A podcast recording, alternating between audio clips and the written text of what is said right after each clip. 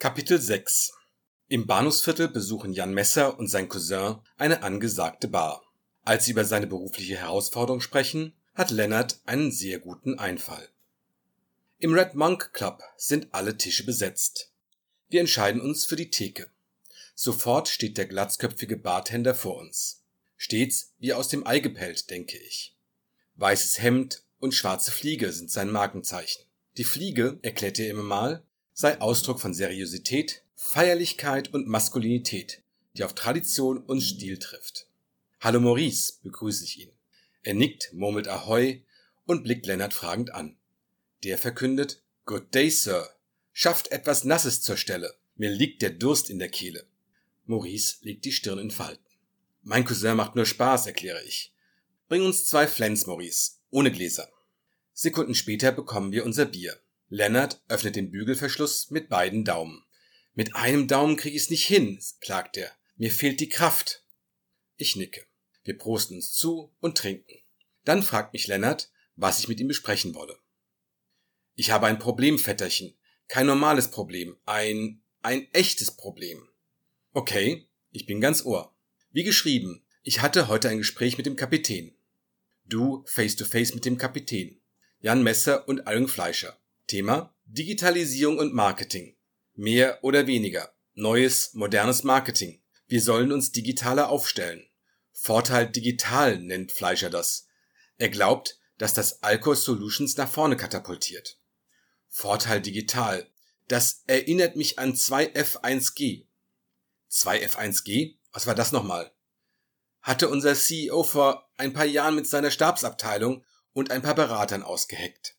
Fit for Growth, das 2F1G-Programm.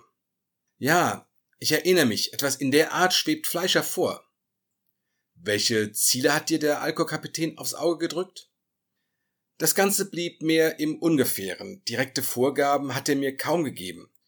Sollen noch kommen. Auf jeden Fall Umsatzwachstum jenseits der 10%, größere Kunden. Alle Kunden sollen mehr von uns kaufen. Genaueres im nächsten Meeting keine klaren Ziele. In dem Sinne, man weiß nicht genau, man ahnt nur. Ein paar Dimensionen ließ er mich schon wissen. Die sind erschreckend hoch ausgefallen. Er hat zwei Bücher gelesen, Silicon Germany und dann Marketing 4.0 von Philipp Kolter oder so? Kottler. Äh, wie? Marketing 4.0 von Philipp Kottler. Dem Philipp Kottler. Von dem hat jeder gute BWLer ein Buch im Schrank. Grundlagen des Marketing. Ach ja? Yep. Habe ich mir damals gekauft, damit ich bei den BWL-Studentinnen auffalle. Schön für dich. Meinst du, mit Büchern über Operations Research oder C++ würde irgendeine auf deine Kaffee-Einladung reagieren? Ich habe an einer technischen Uni studiert. Es gab kaum Frauen, nur bei den BWLern und den Architekten. Da musstest du dir was einfallen lassen. Lennart, das ist 20 Jahre her. Deine Bücherschlepperei hat vermutlich keine einzige Frau beeindruckt. Jetzt hat dieser Typ ein neues Buch geschrieben. Marketing 4.0 und du hast wahrscheinlich Marketing 1.0 mit dir rumgeschleppt. Und in dem neuen, da stand drin, steht drin. Was? Präsenz, Jan. Imperfekt passt zwar besser zu dir, ist aber hier die falsche Zeitform. Ach ja. Ja, wann, wann hat Fleischer das Buch gelesen? Keine Ahnung, vor einer Woche? Gut, vor einer Woche.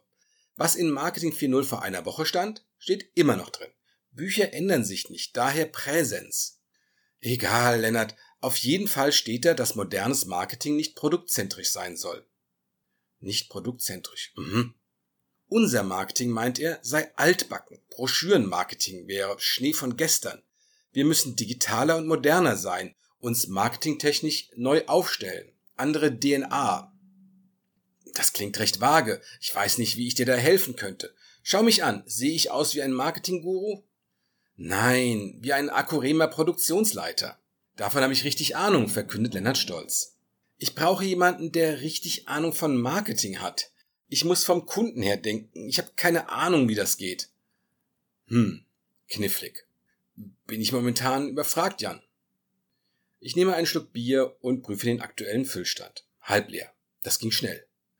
Der Punkt ist, Lennart, Fleischer überlegt, Alcohol Solutions zu verkaufen. An einen Maschinenbauer er verhandelt schon.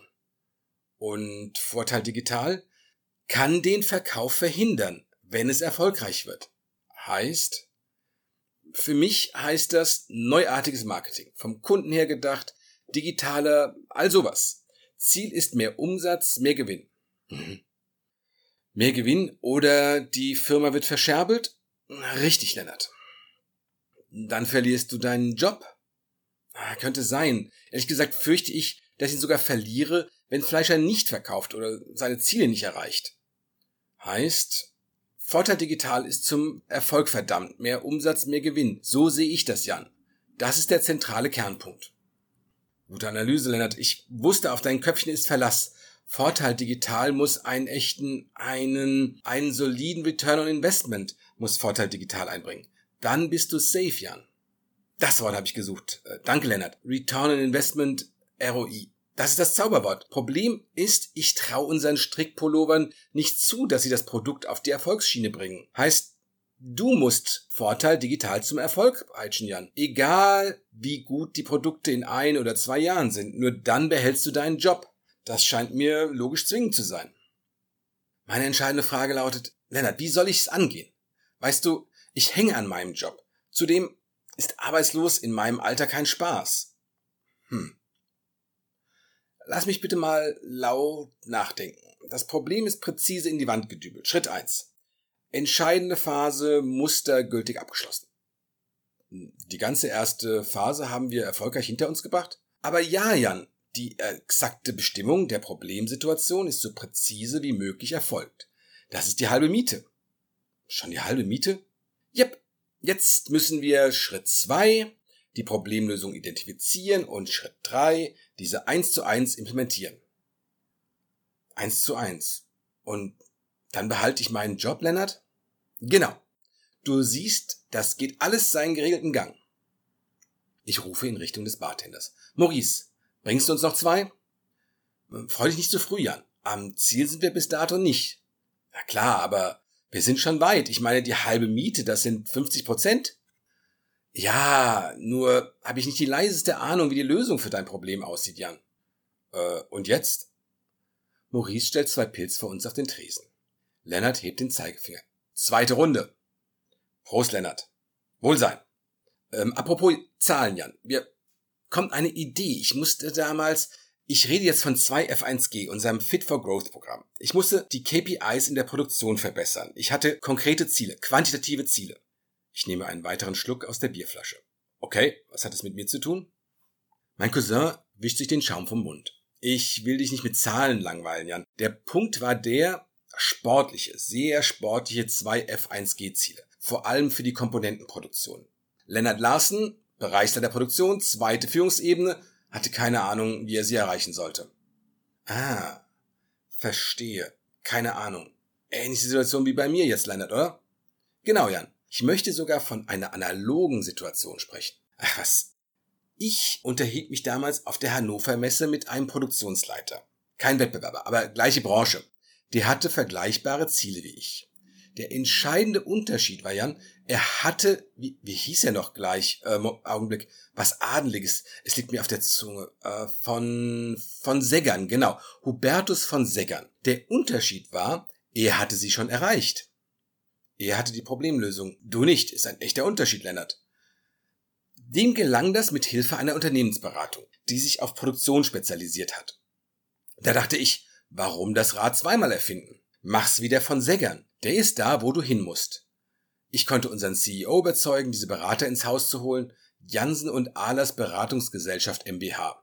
Ich habe eng mit dem Jansen und Ahlers Jansen und Ahlers Beratungsgesellschaft MBH hier aus Frankfurt mit einem leitenden Consultant habe ich eng und gut zusammengearbeitet. Roddenbrot hieß der Mann. Der Kontakt ist nie abgerissen. Roggenbrot? Roddenbrot. Axel Roddenbrot. Er und seine Berater haben damals mit mir die Lösung entwickelt. Am Ende habe ich meine Ziele problemlos erreicht. Okay, und du glaubst folgendes, Jan. Jansen und Ahlers ist zwar keine Marketingberatung. Ich kann mir aber vorstellen, dass Herr Roddenbrot gute Marketingberater kennt. Diese Berater sind doch alle untereinander vernetzt. Ich habe auch Kontakte zu Maschinenbauern, die keine Hochgeschwindigkeits-Drehfräsmaschinen fertigen. Wie der von Seggern. Man kennt sich. So wird das auch in der Beraterwelt sein. Und dieser Marketingberater, der kann uns die Lösung flüstern? Klingt verlockend. Das halte ich für wahrscheinlich, Jan, wenn er gut ist. Das ist die Bedingung. Warte, ich rufe Herrn Roddenbrot gleich an. Seine Nummer habe ich gespeichert.